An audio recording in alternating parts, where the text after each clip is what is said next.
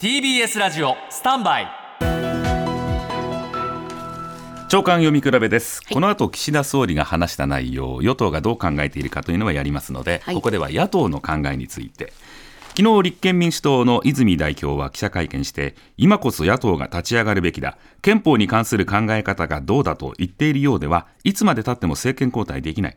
国民生活に直結する優先事項で一致団結できれば選挙区調整も十分可能だと語りました。まずは政策で固まろうよ。そして選挙区の調整もしようよ。こういうふうにつなげようじゃないかと。こう言ったんですね。ではどんなことでまとまれるのかというと日本経済新聞にこう書いてあります。野党協力の機運というのは教育無償化が柱と。今までは政策面で主張が一致しぬかしにくかったが教育の無償化には各党が呼応し始めている。これが柱になるだろうとこう見ているんですが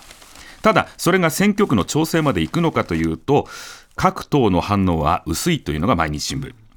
例えば共産党は立憲との候補者調整には前向きですが日本維新の会とか国民民主党については距離を置いていて立憲が維新国民民主に接近すると共産は離れていくとこういう懸念もある。それから日本維新の会はどうかというと馬場代表は候補者一本化に向けた協議には乗らないとこれまで言っているということなんですね。朝日新聞を見るとその